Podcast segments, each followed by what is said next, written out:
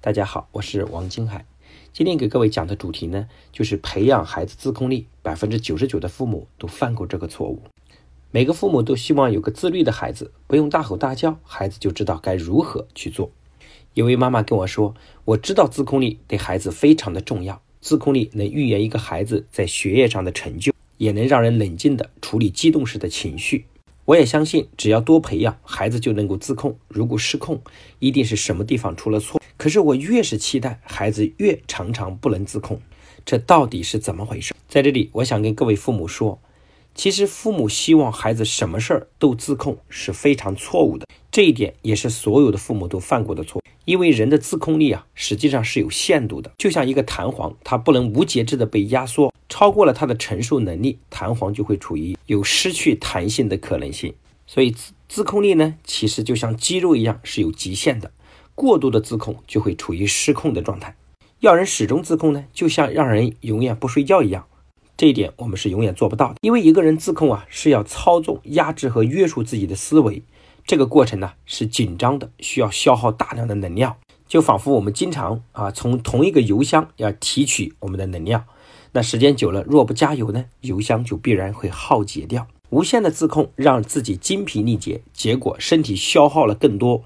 可能做事会更差。每个人都有一个特征，就是要向松弛回归。所以，当我们希望孩子提升自控的时候，最好的办法就是给他们的精神上充电。而充电最好的办法就是让精神松弛。比如说，当孩子做了一件非常需要自控力的事情之后，你可以让他吃点甜点和糖，喝点水，好好休息一下，放松一会，这样让他恢复自控力。很多公司提供下午茶。尤其是像谷歌这种世界级大的互联网公司，它需要人高度的自律和专注的状态。我们也经常看到很多公司在做培训的时候，一般到了中场的时候，也供提供一些茶歇，其实也是这个目的。还有一点要特别提醒各位父母的，就是不能让孩子把所有需要自控力的事情啊，都放到一块儿来做。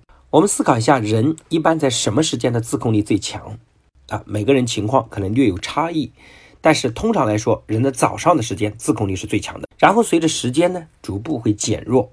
所以各位知道，我在线上给各位讲的所有的课，都是在早上的时候给各位讲，因为思维的活跃度、注意力完全非常集中的状态。如果我一般到了下午讲课，或者是晚上讲课，效果就会非常的差。这也是我们能理解为什么很多人在晚上的时间啊，其实看似时间很长，但是特别容易被消耗掉。我们就经常刷刷手机。就过去了。同时，很多夫妻呢，为什么在晚上的时间也特别容易发生争吵？而且下班后呢，我们会特别容易因为孩子作业等各种问题而发火，在晚上也容易吃的很多。其实这一切的原因都是因为白天透支了太多的精力，导致我们的自控力能力非常的弱。然后在这种情况下，我们的自控力是处于枯竭的状态。所以我们要告诉孩子，把重要的事情放在第一位去做。所以通俗四个字叫要事第一。有两件事儿，一件很困难，一件很容易。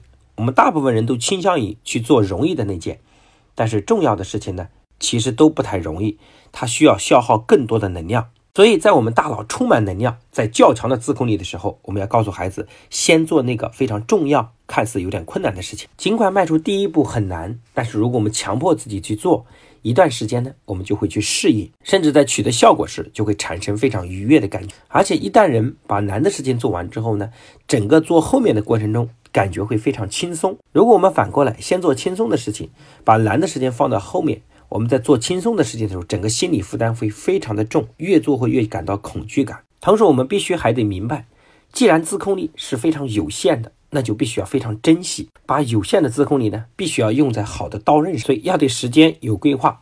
我们在明确生活中最需要自控的地方，把自控力集中的用在这些地方。对我们自己来说，可能是工作；但是对孩子来说，可能是学习。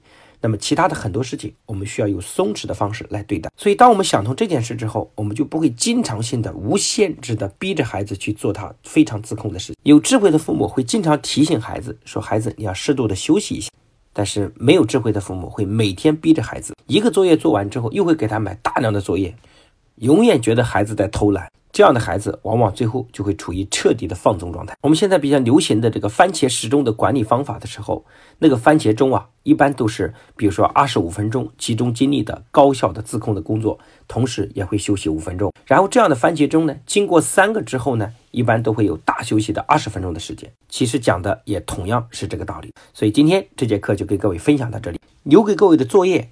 就是和孩子一起来分析一下孩子自控力最强的时间，让孩子学会把重要的事情安排在这个时间段来做。包括对各位父母也同样如此，我们需要协调和安排好自己的时间。那今天这节课的分享就到这边，谢谢大家的认真聆听。